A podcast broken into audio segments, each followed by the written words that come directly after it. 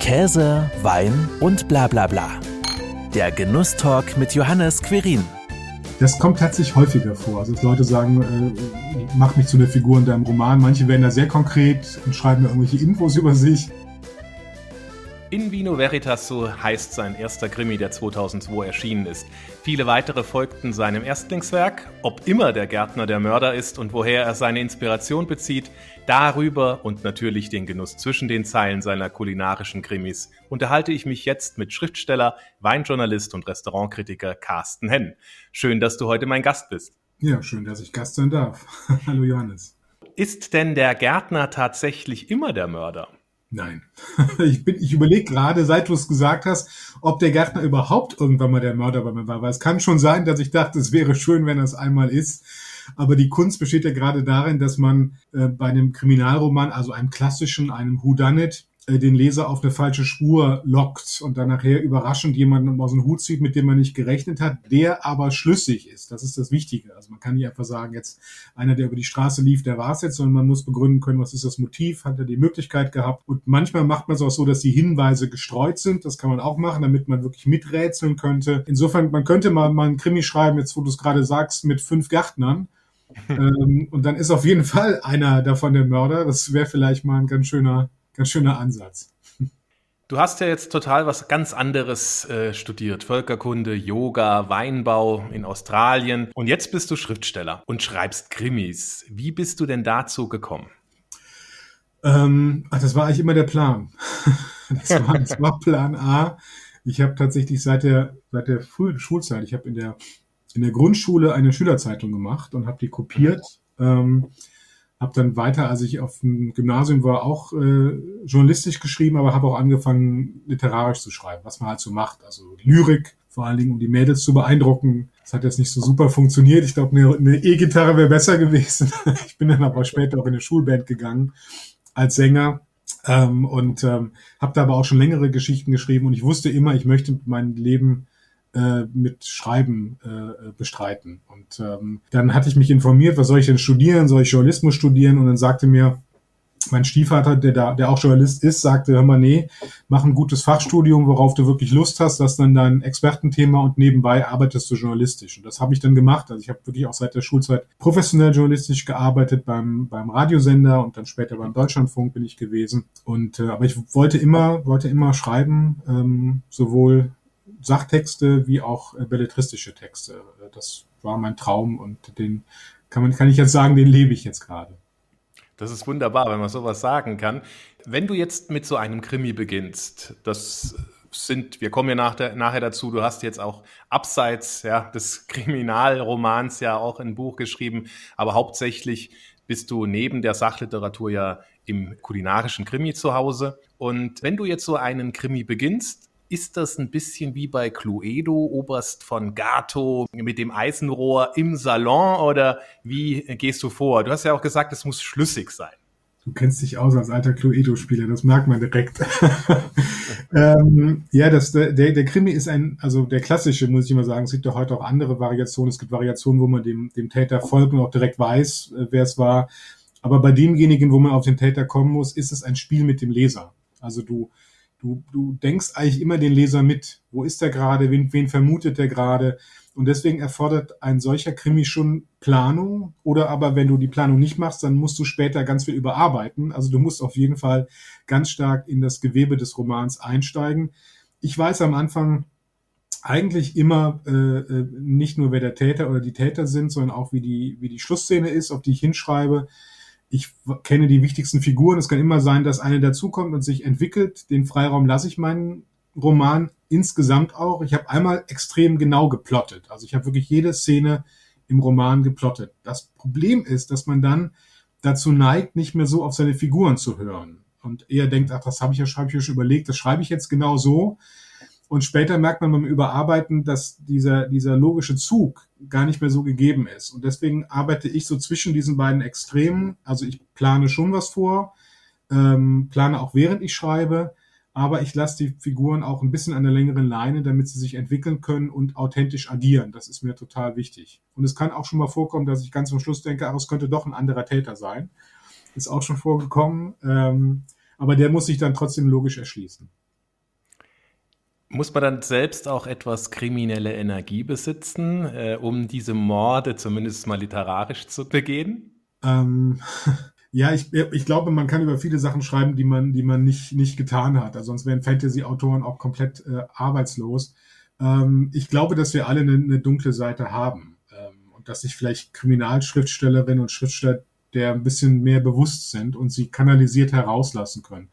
Ich fühle mich in der, also es gibt ja eine Vereinigung deutschsprachiger Krimi-Autorinnen und Autoren, nennt sich das Syndikat und ich fühle mich da immer extrem wohl. Also ich kenne eigentlich kaum nettere, gelassenere Menschen als, als Krimi-Autorinnen und Autoren. Insofern äh, ja, haben die vielleicht alles abgeladen, was sie so an Wut und äh, Rachegelüsten haben in ihren Romanen und können dann ganz, ganz entspannten Gin Tonic zusammentrinken.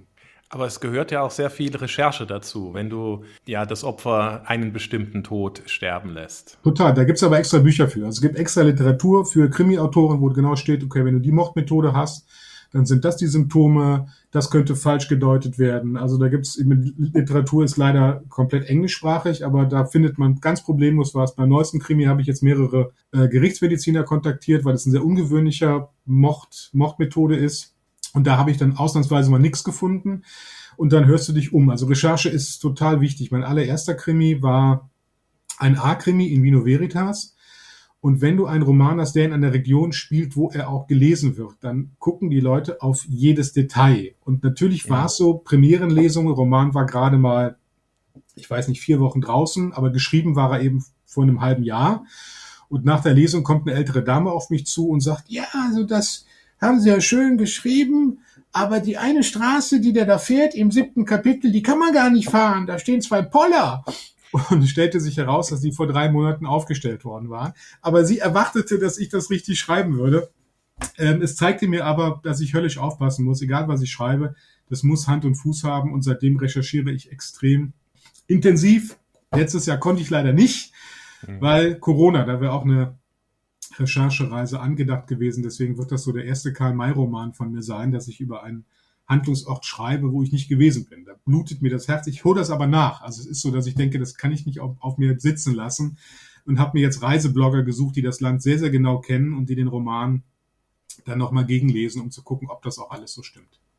Also du musst dann sehr tief auch in diese Materie, nicht nur in die mörderische Materie, sondern halt auch A in die kulinarische und B auch in die lokale Materie. Also alles, was drumherum um den Mord geschieht, eintauchen und recherchieren. Ja, also mir, mir ist ja ein sinnliches Schreiben wichtig. Also es gibt ja viele, also viele Kollegen, die, die sehr sehr bildlich schreiben äh, und du merkst aber dadurch, dass ich vom, vom Genuss komme, vom Wein komme und vom Essen komme, dass das ganz automatisch bei mir eine andere Rolle spielt, dass ich eher mal schreibe, wie was riecht ne, oder wie was schmeckt oder das, das, das muss ich gar nicht extra drauf achten, das kommt ganz automatisch ähm, äh, dass ich, dass ich dadurch eine andere Art des sinnlichen Schreibens habe. Und das erfährst du halt am besten, wenn du wirklich vor Ort bist. Das ist das, was ich jetzt nicht machen konnte. Ich weiß nicht, wie es da in den Straßen riecht oder so.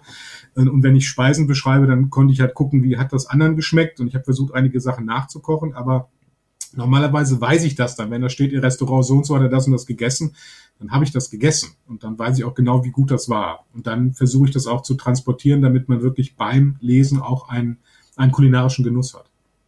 Also das macht dann auch den kulinarischen Krimi aus. Da gibt es verschiedene Definitionen. Es gibt ja, gibt ja etliche Kommissare, die ab und an irgendwie eine Leibspeise essen. Ich finde, zu, einem, zu dem Prädikat kulinarischer Krimi gehört mehr. Dafür gehört, dass es ein essentieller Bestandteil ist. Also, dass sich entweder der Kriminalfall in einer kulinarischen Szene äh, bewegt oder, im, das habe ich auch bei einigen Krimis, dass die Hauptfigur den Fall nur lösen kann, weil sie kulinarisches Wissen hat. Und, und dann ist es für mich, dass ich denke, es ist so tief im Gewebe des Romans drin, äh, dass ich es einen kulinarischen Roman nennen würde, aber nicht, wenn einer grundsätzlich immer Nudeln isst und dann ist es aber nicht direkt ein kulinarischer Roman. Das, äh, das wäre dann zu wenig. Es gibt ja auch die berühmten Krimis von Dick Francis über den Pferdesport und der kennt sich halt aus, man, man, man spürt das, das sind dann eben Pferdesport-Krimis und wenn bei mir einmal ein Gau durchs, durchs Bild läuft, dann, dann ist es das eben nicht. Ne? Dann, dann, dadurch wird es noch nicht dazu. Nein, es muss wirklich, es muss, es muss viel sein, es muss ein kulinarisches Thema haben, dann finde ich, kann man das, kann man das so nennen auf dem, auf dem Cover. In deiner Vino-Reihe um äh, den äh, ja, Sternekoch und Hobbydetektiv äh, Julius Eichendorf. Da geht es ja sehr stark auch sehr wahrscheinlich um die Kulinarik. Ähm, haben denn deine Figuren, wie zum Beispiel der Julius Eichendorf, denn auch Anleihen aus dem realen Leben, dass du sagst, ach, ich habe hier irgendwie einen Sternekoch von der A im Sinn, der das dann auch abbilden könnte? Ja, also bei der, bei der Eichendorff-Reihe ist das tatsächlich der Fall. Deswegen wurde der erste Roman auch als Schlüsselroman bezeichnet. Der Hintergrund ist, dass ich vor Jahren, es ist ja schon wirklich über, ja, deutlich über 20 Jahre her, für meinen Vater ein Geburtstagsessen organisiert habe zu seinem 50. Geburtstag. Und irgendwo kam die Idee her, aus allen wichtigen Jahrgängen seines Lebens einen Wein zu präsentieren. Also Geburt, Geburt der Söhne, Beginn seiner Ausbildung, äh, Abitur, äh, Hochzeit, Scheidung, ähm, und, ähm, und dann dachte ich, ich brauche natürlich Essen dazu und habe überlegt, welcher Koch könnte was dazu kochen. Und ich kann ja nicht sagen, warum, aber ich wusste damals von Hans-Stefan Steinheuer aus dem Restaurant Steinheuers oder ähm, zur Alten Post ähm, äh, in Heppingen im Ahrtal.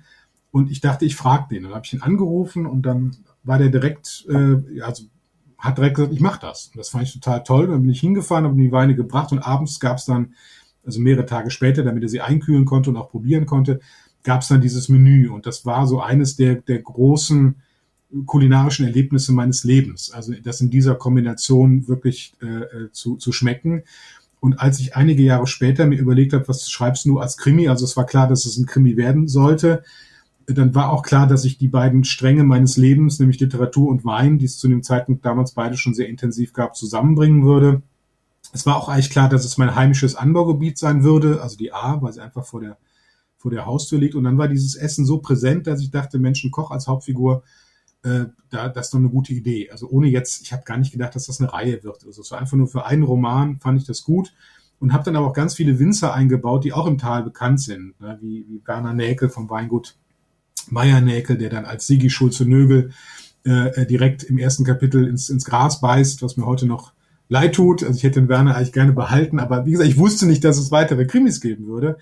Den Wolfgang Hele vom Deutzer Hof, der hieß dann August Herold, weil er machte damals einen tollen, tollen Dornfelder und dann dachte ich, okay, dann nehme ich eben den Namen des, des Dornfelder äh, äh, Kreuzers und äh, gib ihm den und dann gibt's noch weitere Figuren, aber irgendwie plötzlich merkte ich, das kriegt eine Eigendynamik und die Leute dachten, dass es für jede einzelne Figur ein reales Vorbild gibt. Und das war problematisch, weil ich habe dem Sigi auch eine Affäre angedichtet mit einer Pastoralreferentin, äh, die ich natürlich überhaupt nicht kenne. Ich wusste gar nicht, dass die Kirche einen hat, hatte sie aber und die Frau erfuhr also von dem Buch und fand, war not amused, wie mir zugetragen wurde.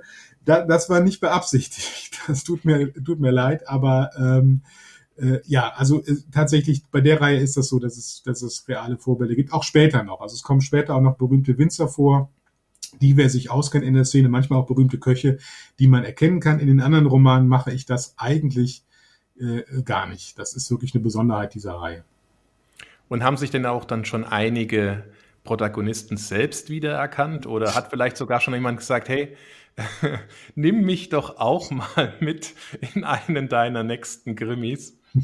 Das kommt tatsächlich häufiger vor. Also dass Leute sagen, äh, mach mich zu einer Figur in deinem Roman. Manche werden da sehr konkret und schreiben mir irgendwelche Infos über sich. Äh, und bei manchen sage ich immer, willst du ein Opfer oder Täter sein? Und man glaubt ja nicht, also Täter ist, ist deutlich beliebter als, als Opfer.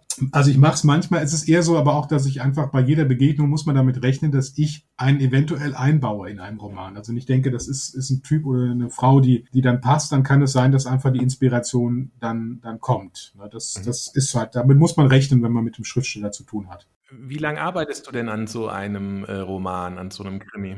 Das ist ähm, deswegen schwierig zu sagen, weil die sich am Anfang und Ende überlappen. Also gerade bin ich zum Beispiel in der Korrektur meines neuesten Krimis, der ich glaube im Juli diesen Jahres schon erscheint, äh, arbeite aber auch schon seit ja seit eigentlich schon seit einem halben Jahr, äh, zumindest gedanklich so ein bisschen an meinem Buch, was danach kommt.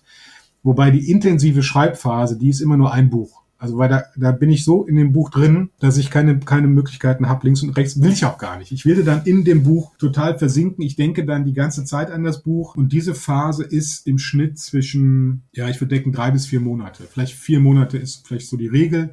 Und dann kannst du eben da vorne und hinten noch was dran setzen, sodass in den meisten Fällen vermutlich in einem Jahr so ein Roman äh, fertig ist.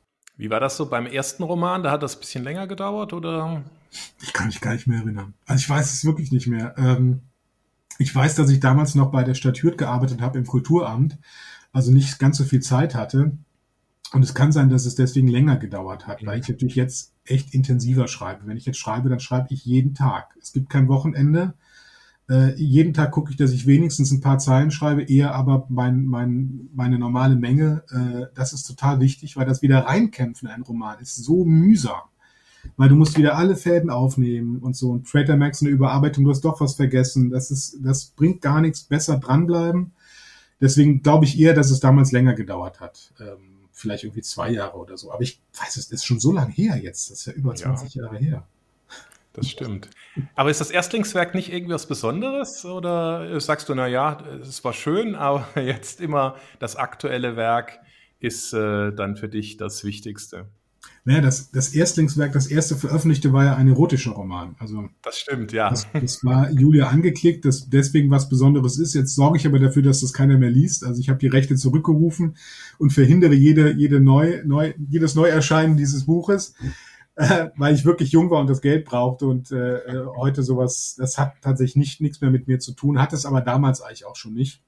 Und davor gibt's eins, was, was in der Schublade liegt, was also nie veröffentlicht worden ist, auch aus guten Gründen. Also es ist schon im Interesse aller.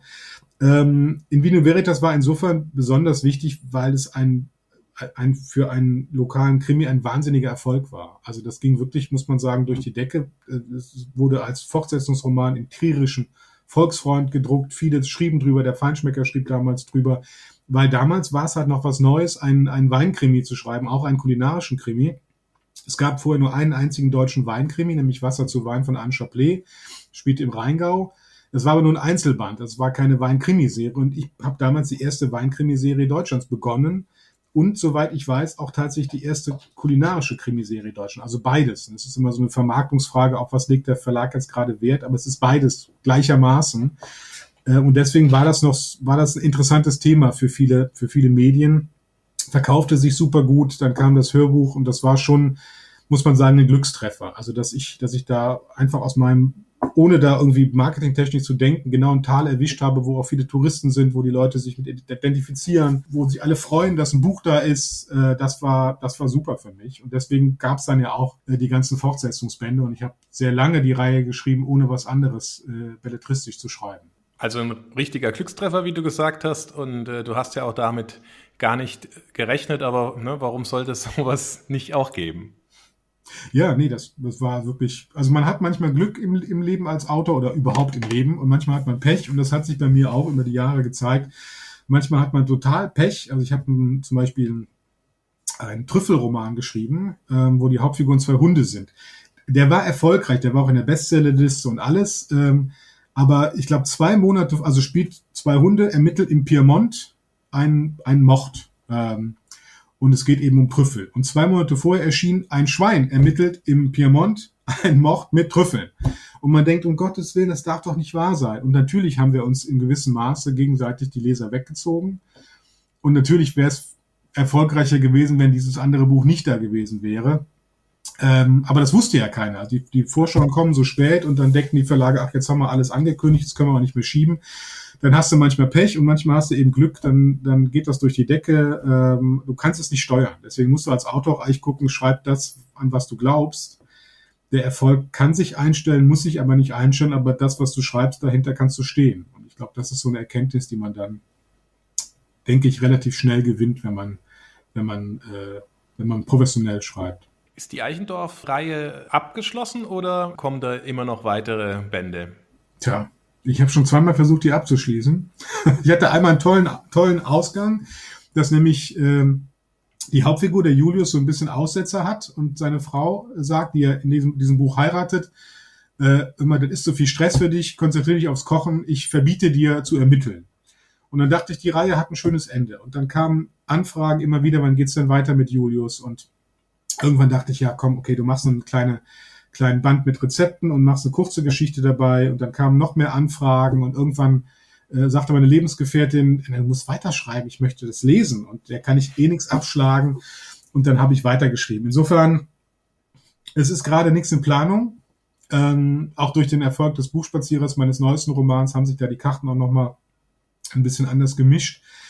Aber ich will das überhaupt nicht ausschließen. Also es kann gut sein, dass ich in, in drei Jahren oder zwei Jahren vielleicht schon oder nächstes Jahr vielleicht schon plötzlich Lust habe, wieder ein äh, Eichendorf zu schreiben, weil manchmal treffe ich auf Geschichten, wo ich denke, äh, das kann nur ein Eichendorf-Roman sein für mich.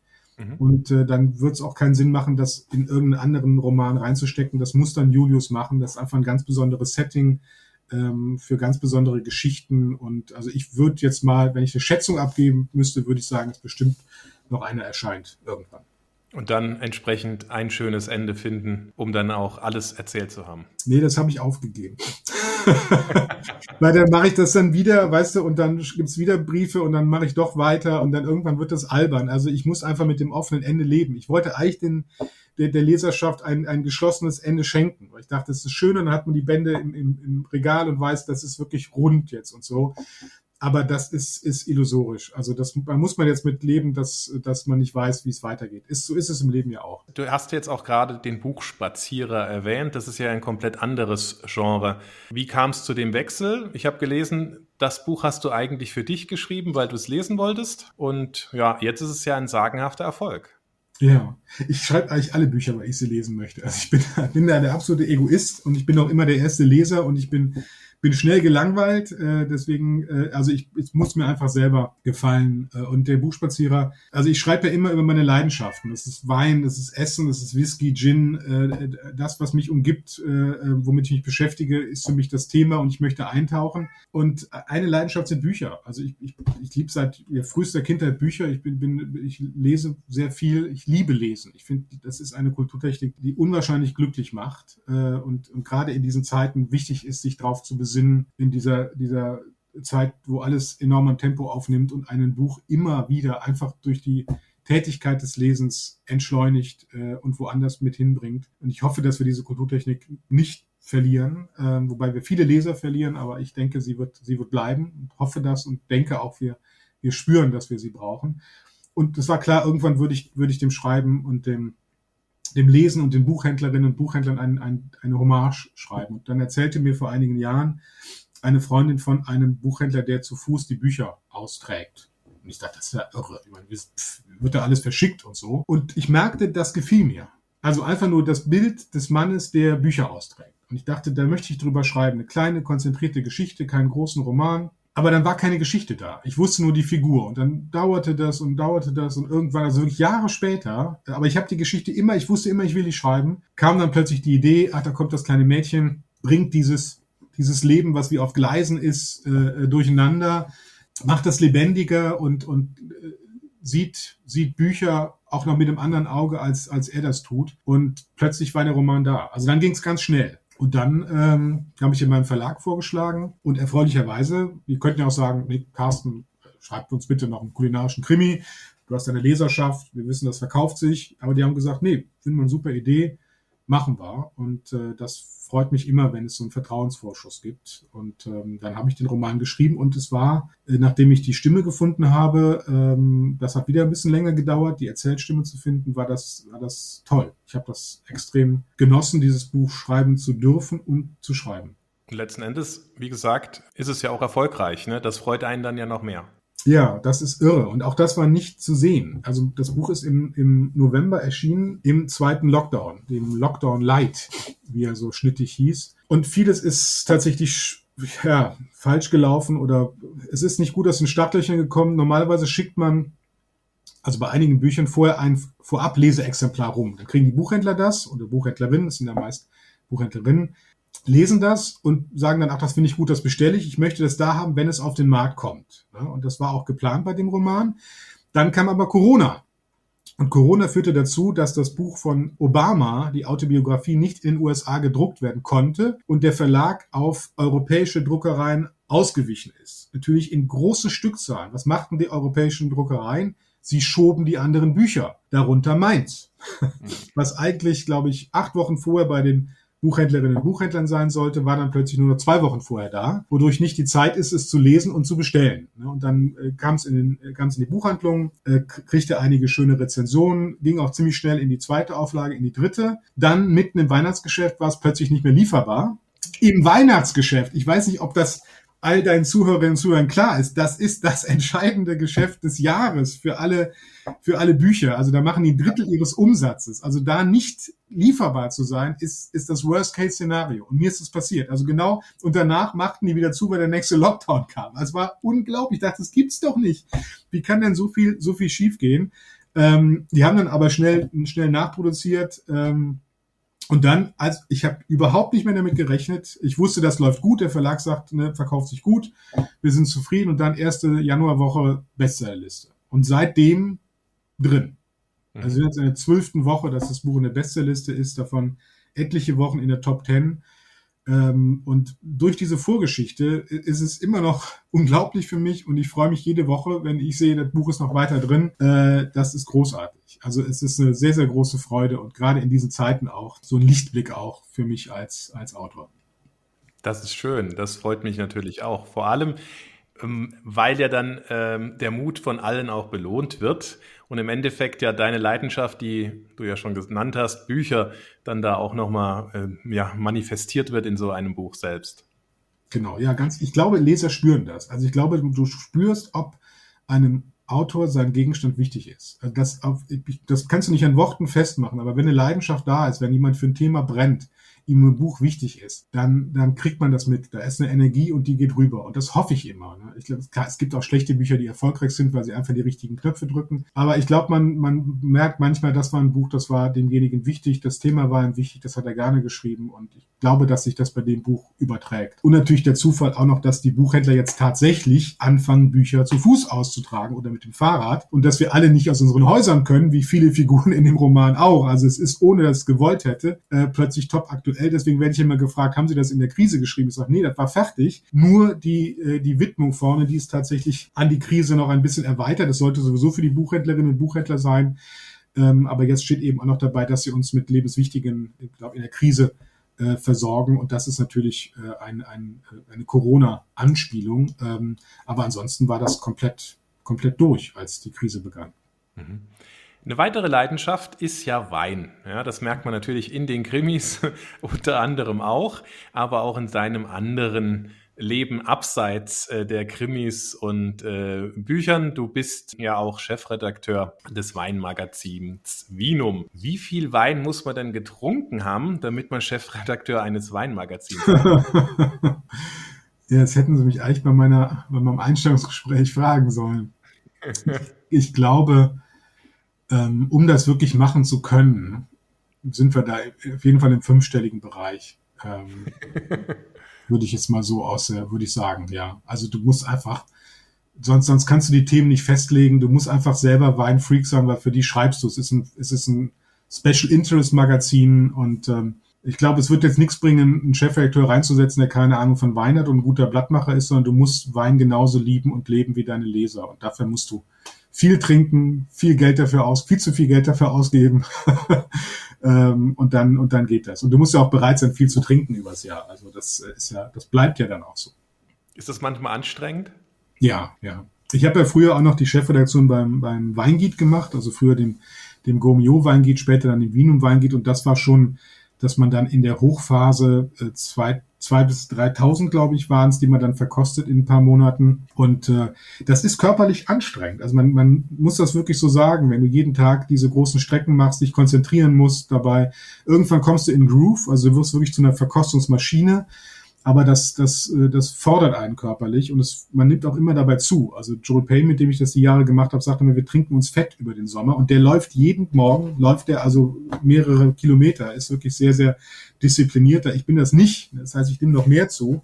Und das war manchmal, dass ich dachte, so jetzt würde ich eigentlich lieber zu Hause auf der Couch liegen und, äh, und es war auch immer im Sommer und ich dachte, ich würde auch gerne den Sommer genießen und deswegen habe ich das irgendwann auch sein gelassen. So gern ich das gemacht habe. Die Proben sind toll. Mit Freunden, die sich auskennen, über Wein zu reden, ist ein großes Vergnügen. Äh, aber es ist auch echt knallharte Arbeit. Und gerade als Chefredakteur, ich habe dann lange Jahre noch die Nahe nebenbei gemacht, äh, also verantwortet, war das einfach viel zu viel und ich wollte etwas kürzer treten beim Weinverkosten. Jetzt sind es aber immer noch, also im, im vierstelligen Bereich bin ich immer noch locker jedes Jahr. Wie bist du denn zu dieser Leidenschaft überhaupt gekommen und wie hast du das äh, entwickelt? Auch die Sensorik, bestimmte äh, Dinge sind ja zwar angeboren, aber man muss ja dann auch ja, ne, viel probieren und auch einiges verstehen und lernen, um äh, dann überhaupt auch drüber schreiben zu können. Ja, ich glaube, es ist auf fruchtbaren Boden äh, ähm, gefallen bei mir, diese diese Leidenschaft. Also im Nachhinein habe ich rausgefunden, dass tatsächlich ein Familienstrang ein Weingut an der Mosel hatte in Zeltingen. Ich hätte mit denen aber nie was zu tun. Das war wirklich über, über vier Ecken. Und ich habe immer schon gerne gekocht, gegessen. Das war so eine Sache, die ich mit meiner Mutter tatsächlich sehr gerne zusammen gemacht habe. Und dann gab es in der elften Stufe gab es einen Chemieaufbaukurs, den ich gewählt hatte. Und der Lehrer nahm mit uns, immer wenn ich es erzähle, dann klingt das so unglaubwürdig, aber er nahm die alkoholische Gärung mit uns durch. Und Teil dieses, dieses Schuljahres war, dass wir einen Ausflug hatten an die A mit äh, Wanderung auf dem Rotweinwanderweg und anschließender Probe in der Staatsweinbaudomäne. Die gibt's heutzutage nicht mehr. Und haben da, da habe ich dann die erste Weinprobe meines Lebens gemacht. Und die Mitschüler haben sich zugelötet. Die waren froh, dass sie, dass sie schulisch abgesägte trinken konnten. Und ich war, ich war total fasziniert. Ich weiß also heute noch, wie der Raum aussah und wie die Gläser vor mir standen und dass ich dachte, wie kann denn das nach Aprikose riechen? Das andere riecht, riecht nach Erdbeere und das riecht nach Leder. Und ich war, ich war, ich war sofort angefixt davon.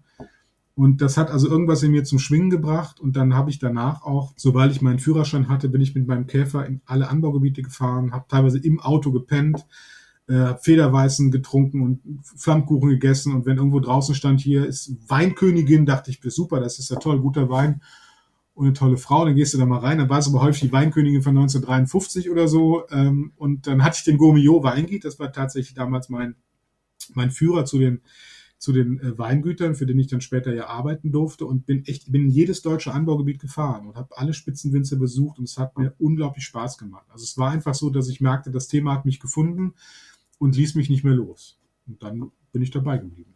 Und deswegen auch das Studium zum Weinbau? Ja, genau. Ich wollte natürlich irgendwann wollte ich so ein Fundament reinkriegen. Ne? Dann habe ich irgendwie so ein, so ein Tagesseminar gemacht beim Deutschen Weininstitut, das hieß irgendwie deutscher Weinkenner. Es war aber pff, ja ähm, nicht der Rede wert. Und als Völkerkundler, also das ist mein Hauptstudienfach, ähm, machst du irgendwann was im Ausland. Das, also als Völkerkundler musst du einfach mal woanders hin.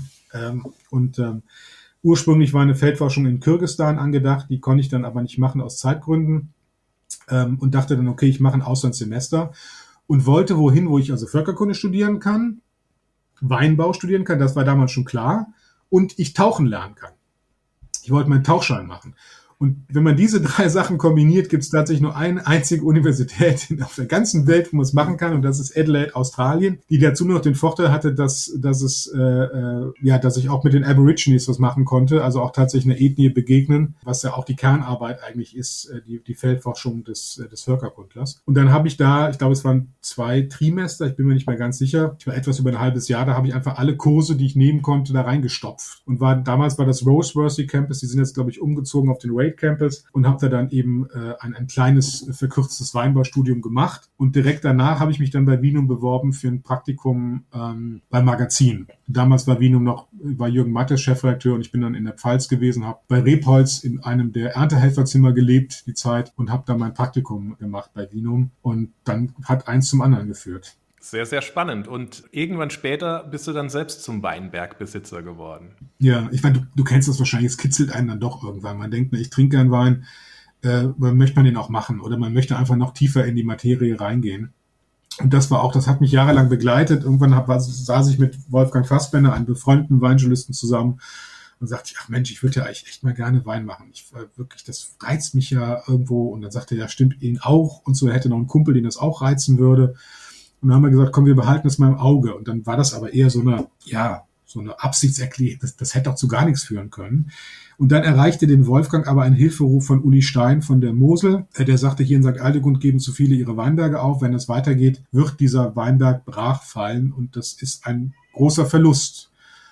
Und dann haben wir gedacht, Mensch, das ist ein Zeichen des Himmels. Äh, das machen wir jetzt. Und dann sind wir da hingefahren. Und mein Bruder war noch in der Gruppe, wir waren anfangs zu viert. Und der Uli ist einfach toll. Also eigentlich hat Uli dazu geführt, dass wir dieses Projekt gemacht haben, weil er ein sehr kluger Mann ist, ein leidenschaftlicher Mann, der großartige Weine macht. Man kennt die viel zu wenig, weil er die an sehr wenige Weinführer nur schickt. Deswegen ist es einer der unbekanntesten Spitzenwinzer Deutschlands. Seine Frau ist Kabarettistin, Ähm, also äh, das fast so ein Guru für uns ist er gewesen. Und wir haben gedacht, Mensch, wenn der, wenn der Uli das mit uns, jetzt wird die Katze lauter, wenn der Uli das mit uns macht, dann machen wir das, haben dann drei Weinbergsparzellen gekauft in der Lage St. Aldegunde Himmelreich im Winter. was einerseits eine gute Idee ist, weil man sieht, wo, wo kein Schnee liegt. Andererseits eine doofe Idee ist, weil man nicht sieht, wo was wächst. Und eine Parzelle war also äh, über und über voll mit Unkraut und hatte Trockenstress. Die haben wir dann auch ziemlich schnell wieder aufgegeben und haben die anderen beiden dann behalten und haben auch wirklich, also alle Arbeiten selbst gemacht und das, man kann nichts maschinell machen da, völlig unmöglich. Bei einer Lage musst du durch einen Wald kraxeln, um in den Weinberg zu kommen. Das ist der, wo ich jetzt meinen eigenen Wein auch her äh, mache. Und ähm, ja, und haben also wirklich viel Lehrgeld bezahlen müssen. Also wir hatten echt eigentlich alles, was schiefgehen konnte, schiefgegangen. Wir hatten Wildschweine, die durchgegangen sind, Rehe, wir hatten echten Mehltau, falschen Mehltau. Wir hatten einen Hubschrauber, der vergessen hat, bei uns zu spritzen. Ähm, äh, wir hatten, ach ja, wir haben zu lange hängen lassen. Das haben wir häufiger gemacht. Ähm, und äh, ja, also Vogelfraß, genau, das war auch ein schöner Spaß.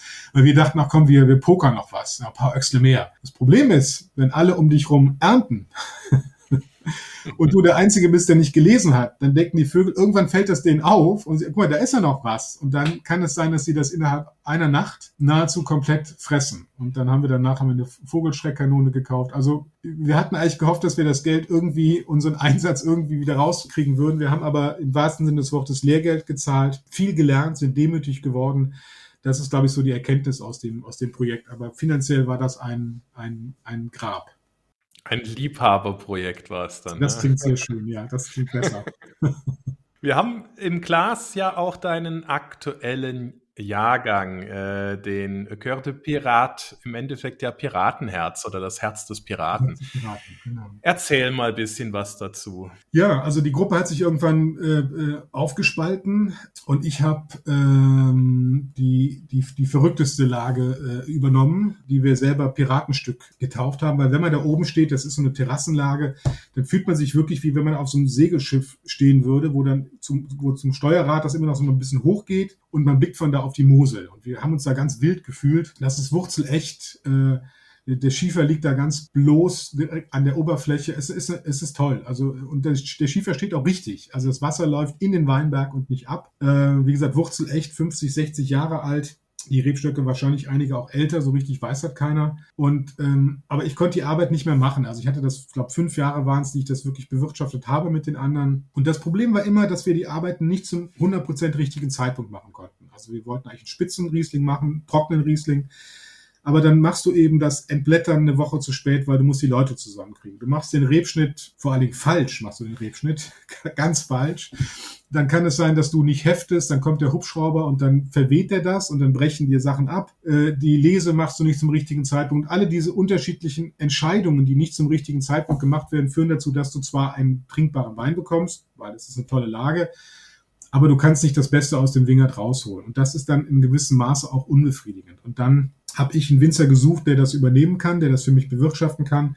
Und Gott sei Dank äh, Angelina und Kilian Franzen in Bremen äh, gefunden, die ich auch schon kannte vorher, Spitzenbetrieb, die auch am Bremer Kalmont äh, sind, dem steilsten Weinberg Europas, den eigentlich Kilians Vater erst wieder ins Bewusstsein zurückgeholt hat für viele. Und die haben gesagt, das machen wir. Und seitdem bewirtschaften die den, seitdem ist der Wein natürlich auch besser, weil er einfach exakter äh, vinifiziert ist und äh, ja, der 217er Jahrgang ist gerade, das war der erste äh, unter, unter der Franzen-Ägide, ist ausverkauft, gerade frisch. Du hast, glaube ich, den 218er.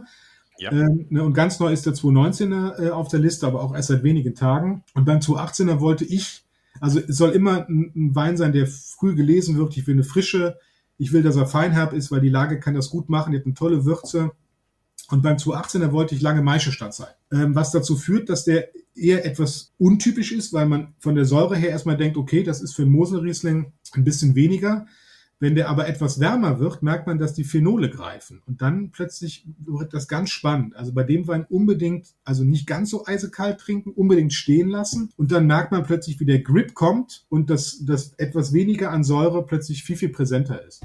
Und das gefällt mir super gut. Äh, auch wirklich für Leute, die sonst ein bisschen vorsichtig sind mit Moselriesling, äh, ist hier, dass die Säure super drin ist. Ähm, man trotzdem natürlich in der Aromatik so die typischen, typischen Noten hat von, von Apfel und, und, äh, und Pfirsich. Und so eine kräuterige Note, die auch für die Lage sehr, sehr typisch ist. Und ich finde halt gerade das Tolle, das Mundgefühl, ähm, wenn er nicht ganz kühlschrankkalt ist, sondern ein bisschen mehr. Dieses Hauch, ne, Hauch ähm, Naturweinmäßige mit der Maischestandzeit macht sich hier deutlich bemerkbar, ohne dass er seine Typizität verliert. Dann würde ich mal sagen, zum Wohl. Zum Wohl, ja.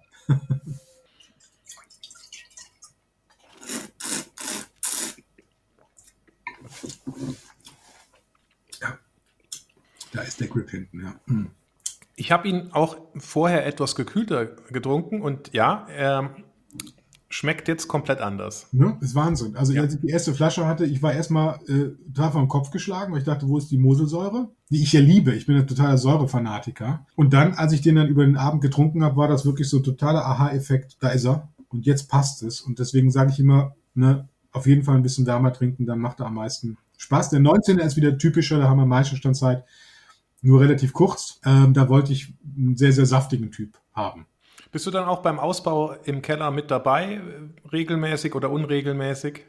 Nee, hatte ich tatsächlich geplant. Also ist auch so, dass ich mitmachen dürfte. Also wenn ich Kilian Franzen fragen würde und sage mal, wenn du in Wingert bist, sag mir Bescheid, ich komme vorbei. Ja, ich, ich, es hat mich irgendwie, ich glaube, weil das Projekt damals insofern gescheitert ist, als die Idee des großen trockenen Rieslings sich nicht verwirklicht hat, dass ich irgendwie so gefühlt so, so einen Bogen drum mache. Aber dieses Jahr, ich schreibe gerade äh, ein Sachbuch zum Thema Wein was so eine persönliche Reise in, in Sachen Riesling ist. Ähm, sehr, sehr essayistisch und ich bewege mich gerade wieder zu auf diesen Weinberg und ähm, ich, äh, ich hoffe, äh, dass ich im, im Herbst dann bei der Lese äh, dabei sein werde und zurückkehre äh, in, den, in den Inspiratenstück, weil es ist wirklich, es ist eine so schöne Lage. Ich, ähm, und es waren auch tolle Stunden, die wir da gehabt haben.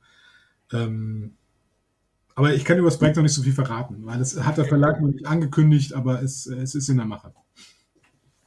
Ja, alles hat ja auch seine Zeit. Ne? Von daher, wenn du wieder zurückgekehrt bist zu den quasi Wurzeln im Piratenstück, dann ist es eben so. Ne?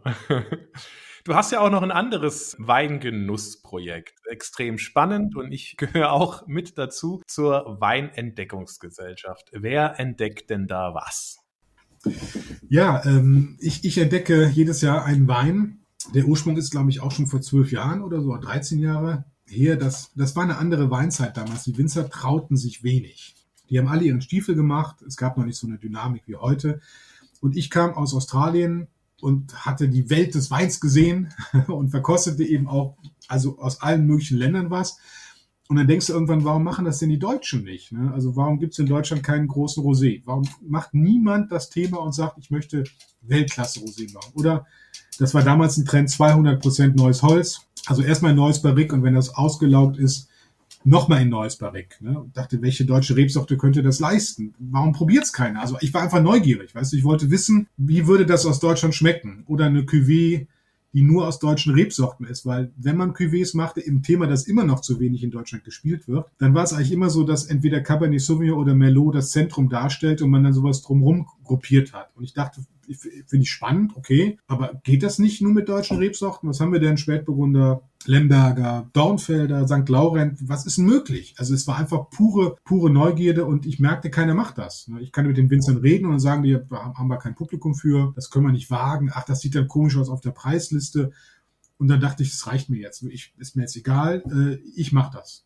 Ich mach das, ich, ich möchte den Wein, ich kaufe den komplett ab. Und ich war echt blauäugig. Also ich hatte keine Ahnung, wie ich den verkaufen soll. Ich hatte keine Ahnung, zu welchem Preis, wie ich den verschicke. Ich wusste nichts. Ich wollte Wein trinken, den es so noch nicht gibt. Und hatte Glück, dass ich bei Knipsers war, die direkt Lust darauf hatten, äh, mitzumachen und den ersten Wein gemacht haben. Und dann bin ich eigentlich fast in dieses Projekt reingestolpert, was mich jetzt seitdem begleitet. Und jedes Jahr äh, überlege ich mir was Neues. Oder es kommt, meist kommt die Idee auch so auf mich zu, dass ich denke, das würdest du gerne machen und suche mir dann den perfekten Winzer dazu. Letztes Projekt war, genau, war jetzt der Muscatella mit dem fränkischen Spitzengut Luckert, ähm, wo ich einfach sehe, in Österreich wird auf die Rebsorte gesetzt. Sie versuchen da Spitzenqualitäten zu machen. In Deutschland ist sie wieder mehr im Bewusstsein, aber auch hier fehlt noch jemand, der sagt, okay, was ist möglich? Wie kann die den Boden spiegeln? Wie kann sie das Klima spiegeln, das Terroir, den Jahrgang? Wie müssen wir die ausbauen?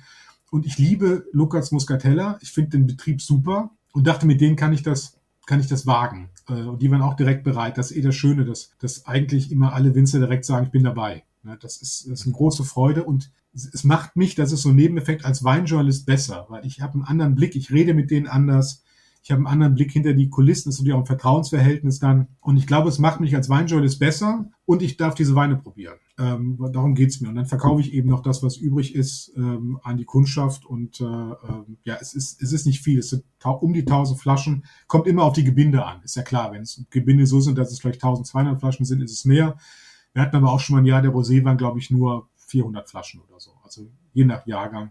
Und ich freue mich immer wirklich wie ein Schneekönig, wenn der Wein dann im November fertig ist, ich ihn erstmal nicht verkosten kann und dann die Reaktionen äh, der Mitentdecker äh, kommen. Also es fühlt immer, das fühlt sich für mich so an wie so eine kleine verschworene äh, Gemeinde.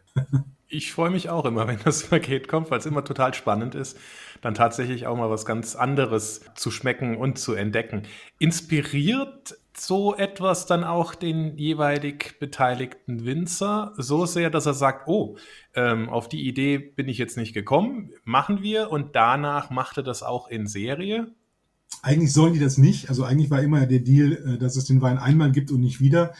Bei Uli Stein, der auch einen Wein für die Entdeckungsgesellschaft gemacht hat, war das so, dass ich einen leichten, trockenen Spätburgunder wollte, weil das kennst du auch aus anderen Ländern. Es gibt Rotweine unter 12 Prozent. War in Deutschland lange verpönt. Also Spätburgunder Kabinett trocken existierte eigentlich nicht mehr. Und ich dachte, gut, ich möchte das gerne machen. Aber ich glaube, wenn ich einen Spätburgunder mit wenig Alkohol habe, brauche ich einen tollen Boden. Und da war für mich naheliegend, einfach zu sagen, okay, Schiefer, äh, äh, Mosel, probieren wir aus. Und der Uli war so begeistert, dass er den Wein dann weitergemacht hat. Habe ich dann gefragt und ich habe gesagt, okay, du kannst das machen. Bei einigen anderen Winzern, wie, wie dem Chris Dautel, ist es so, der hat extra für das Projekt ein Akazienholzfass angeschafft. Das ist natürlich weiterhin in seinem Keller. Und er sagt, das hat eine anderen, andere äh, Ausprägung. Das ist super, dass ich das habe. Ich weiß damals, der Patrick Jona, das war das Projekt 200% neues Holz, wo ich dachte, okay, wenn, muss es kraftvoll sein. Also gehe ich in Deutschland Süden, ich gehe in Baden und die Jonas sind offen für, für Neues. Da war es so, dass der den Wein, ohne es mir zu sagen, blind in Verkostung äh, geschickt hat und der überall als sein bester Rotwein bewertet wurde. Und er selber überrascht war, wie gut das war. Er hat die Technik nicht verfolgt, aber ich glaube, es war insofern eine Erkenntnis, als zu sehen, wie viel Holz die Weine, Weine tatsächlich vertragen äh, vom, vom Kaiserstuhl. Insofern nimmt, glaube ich, jeder Winzer so ein bisschen was mit von dem Experiment und, und der eine oder andere lässt es dann einfließen und für andere ist es so eine einmalige Geschichte wie bei Wittmann und Flüsserath, äh, wo die beiden gesagt haben, wir machen nie einen Wein zusammen und in so einem Projekt kann man das mal machen und dann ist das Thema aber auch erledigt, dann müssen wir uns nicht mehr darauf ansprechen lassen. Und das war aber auch wunderbar, diesen Riesling zu haben, der aus Rheinhessen und von der Mosel ist. Also ich kann nur wiederholen, es ist echt extrem spannend, was, äh, was dabei rauskommt. Was wird dieses Jahr denn im Paket sein? Kann ich nicht verraten. ich glaube, ich kann den Betrieb verraten. Ich glaube, das mache ich immer vorher. Der steht, glaube ich, auch schon auf der Seite. Das ist Weingut Schwegler äh, aus dem Remstal, der Aaron Schwegler. Äh, auch tatsächlich seit Jahren Kunde der Entdeckungsgesellschaft. Und ich kenne den Vater schon, also damals eine meiner Weinreisen mit dem Käfer hat mich tatsächlich auch zu dem Vater geführt. Diese großartigen Rotweine, äh, Saphir, Granat, äh, Beryl, toll, toll, also un, und reifen so gut. Also die können Cuvée einfach. Toller Betrieb. Aaron, super talentierter Winzer, äh, hat das Weingut jetzt größer gemacht, im Weißweinbereich draufgesattelt und so. Und mit dem äh, gibt es dieses Jahr ein Projektwein, der sehr außergewöhnlich sein wird. Und ich, das kann ich, glaube ich, sagen, in der Qualität gab es diese Weinart noch niemals in Deutschland. So viel kann man, glaube ich. Bin ich sehr gespannt. Also das Weingut kenne ich auch, also auch den Einstiegswein, weil was du jetzt ja genannt hattest, waren ja auch äh, schon höherpreisige Weine. Der Eufache, der ist auch extrem lecker für, ein, für einen Liter Wein, muss man ja auch sagen. Ne? Und äh, von daher bin ich da schon jetzt noch mehr gespannt. Zum Schluss, äh, du hast ja eben auch schon einen Geheimtipp gesagt, äh, quasi. Aber verrat uns doch mal bitte noch zwei Geheimtipps, Winzer oder auch Weine aus Deutschland, du, wo du sagst, naja, also die sind klasse, die sind mir untergekommen und kennt man viel zu wenig. Ähm, ja, äh, da gibt's, äh, jetzt überlege ich, was ich dir am besten empfehle. Es gibt zum Beispiel das Weingut Trinks Trinks im Rheingau. Da bin ich drauf gekommen, weil ich mit Randolph Kauer ähm, telefoniert hatte, dem deutschen ja, Ökowein Papst. Ich glaube, das will er nicht gerne hören, aber er ist es trotzdem. Er ist in Geisenheim, hat den Lehrstuhl für äh, ökologischen Weinbau. Und das ist das Weingut seiner Mitarbeiterin. Ganz neu, also kennt, kennt kaum jemand, macht tolle Weine, tolle Bio-Weine, äh, spannender, spannender Betrieb, würde ich einfach auch für Rheingau-Fans mal sagen, äh, einfach mal probieren. Dann unterstütze ich ja das, das äh, Jungwinzer-Projekt WinVenture. Das ist so ein Jungwinzer Fonds, die versuchen jungen Betrieben häufig so eine Betriebsübergabe, die manchmal nicht so einfach ist oder, oder Winzer, die, die vielleicht kein Weingut erben, sondern sich selbstständig machen, zu helfen. Ähm, da gibt's äh, interessante Weine, da habe ich jetzt kennengelernt, äh, Tom Benz äh, von der Mosel. Irre, der macht, äh, macht Rotwein äh, an der Mosel aber jetzt, ich, was war das da, was ich getrunken? Ich glaube, Chiras habe ich von dem, von dem getrunken. Das Weingut heißt äh, Tom's Finest. Völlig, völlig irre würde man blind niemals drauf kommen. Aber das hat so eine Frische und äh, so einen tollen Zug, äh, dass das ein, dass das ein echter, echter Tipp ist. Ich, ich glaube, es waren, waren Shiraz, nicht, dass ich jetzt was Falsches sage. Aber das war, das hat mich komplett weggeblasen, äh, als ich das getrunken habe und dachte, das kann doch nicht wahr sein, äh, dass sowas von der Mosel kommt. Absoluter Wahnsinn. Der macht auch Schwarzriesling und Dornfelder, was er in Barrikfässern ausbaut. Also sehr ungewöhnlich und ein extrem motivierter, engagierter, begeisternder Winzer, äh, der da an der Mosel ist. Also das äh, lohnt auch, da mal reinzuschmecken. Es gibt großartige Rieslinge äh, an Moselsaar und Ruwer. Ähm, Rotweine muss man ein bisschen mehr suchen und äh, der Tom ist auf jeden Fall einer, wo man fündig wird. Ja, das war spannend bis zum Schluss. Dieses Mal ganz ohne Leiche. Herzlichen Dank, lieber Carsten. Ja, ich habe zu danken, äh, Johannes, äh, für das nette Gespräch. Und äh, in meinem Glas ist noch was drin. Insofern äh, zum Wohl und alles Gute. Das war Käse, Wein und bla bla bla. Der Genusstalk mit Johannes Quirin. Dir hat dieses Gespräch gefallen? Dann abonniere den Podcast, um keine neue Folge zu verpassen. Bis zum nächsten Mal.